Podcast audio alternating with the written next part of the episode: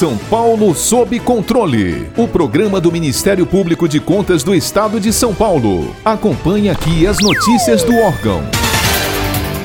O Ministério Público de Contas brasileiro surgiu ainda no final do século XIX com o Decreto Federal 1166 de 1892, que disciplinou a estrutura do Tribunal de Contas da União. Desde então, ao longo das décadas, os estados foram instituindo seu próprio MP de Contas. Temos órgãos ministeriais com mais de 70 anos de criação e também mais recentes, como é o caso do Ministério Público de Contas do Estado de São Paulo, fundado há exatos oito anos. O MPC é fiscal da lei, notadamente na prestação de contas daquele que administra ou faz uso de recursos públicos. E ainda, como todo Ministério Público, trabalha em defesa dos interesses sociais e individuais indisponíveis. Para conhecermos um pouco mais sobre esse assunto, convidamos a Procuradora-Geral de Contas do Estado de Pernambuco e atual presidente do Conselho Nacional de Procuradores Gerais de Contas, doutora Germana Laureano. Procuradora, há anos os MPs vêm atuando junto aos tribunais de contas. Entretanto, sabemos que boa parte da sociedade ainda desconhece esse trabalho. Atualmente, com a forte atuação dos órgãos frente às contratações emergenciais durante a pandemia, as atividades dos Ministérios Públicos de Contas têm obtido destaque na imprensa. Como a senhora vê esse momento? Essa calamidade de saúde pública que vem assolando o país já há algum tempo é um desafio para todos, para os gestores públicos e também para todos aqueles que fazem o controle. E como todo desafio, como toda crise, ela tem um viés também de oportunidade. Tem sido uma oportunidade de os órgãos de controle, também os ministérios públicos de contas, mostrarem ainda mais o seu trabalho, se aproximarem ainda mais da sociedade, do cidadão que é o destinatário de suas ações. Então eu vejo esse momento como um momento de oportunidade, né, que é um dos vieses do da crise. A crise tem sempre um viés de oportunidade, um momento propício para que que se estimule ainda mais o controle social, para que se atue ainda mais em parceria com a sociedade e que se conscientize ainda mais o cidadão da relevância da atuação e do fortalecimento dos ministérios públicos de contas que atuam em nome da sociedade, pela sociedade, em benefício da sociedade. Doutora Germana, como administrar possíveis rotulações infundadas de que o Ministério Público de Contas atua como verdadeiro algoz de gestores públicos?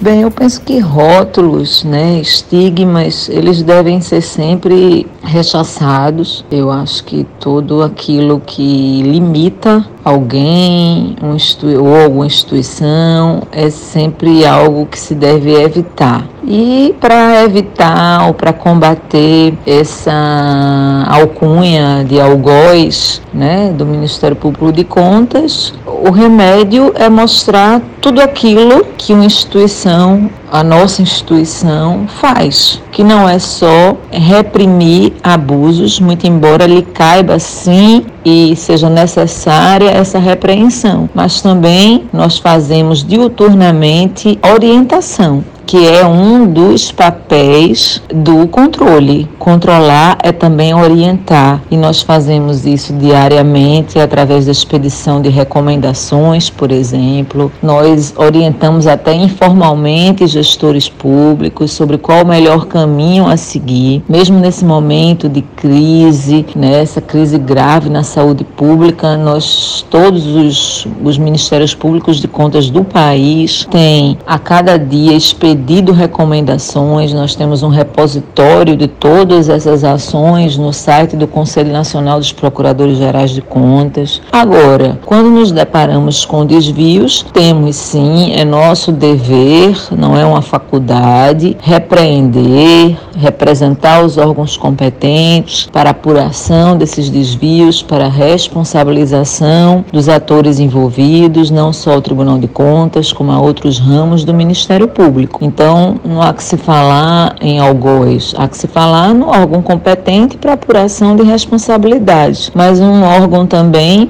que se coloca num papel de parceria, numa posição de parceria com aquele gestor que quer ser ajudado na promoção, para melhor promover o interesse público, para encontrar o melhor caminho na boa gestão, no respeito às leis, sobretudo no melhor trato, na melhor condução da boa gestão fiscal, na aplicação dos recursos públicos.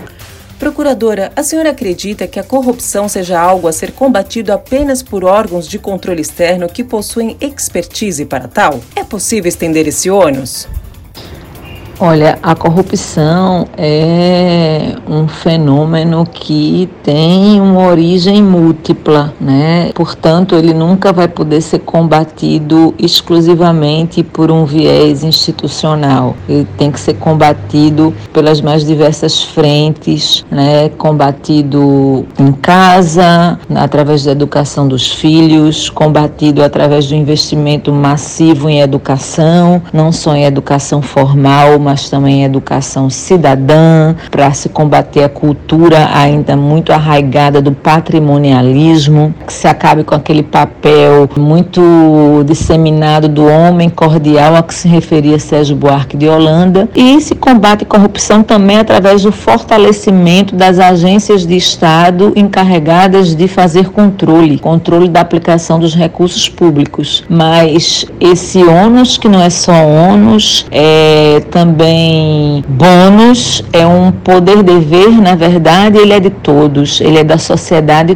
toda, cada um à sua maneira, né? Temos que conscientizar o cidadão do seu papel, né? Ele é também fiscal, porque o recurso público, ele não é de um só, ele é de todos e de cada um. Então isso não é um papel só das instituições formais e oficiais, existe o controle oficial exercido pelas instituições, o controle institucional, mas o controle social social ele é essencial. Sem a parceria entre o controle oficial e o controle social, não se alcança a efetividade do controle. Sem educação, não se afasta essa chaga da corrupção da sociedade. É uma chaga que mata mais que bala, porque mata a atacado, não mata a varejo. Então, sendo bem objetiva, essa extensão dessa responsabilidade tem que ser a mais ampla possível.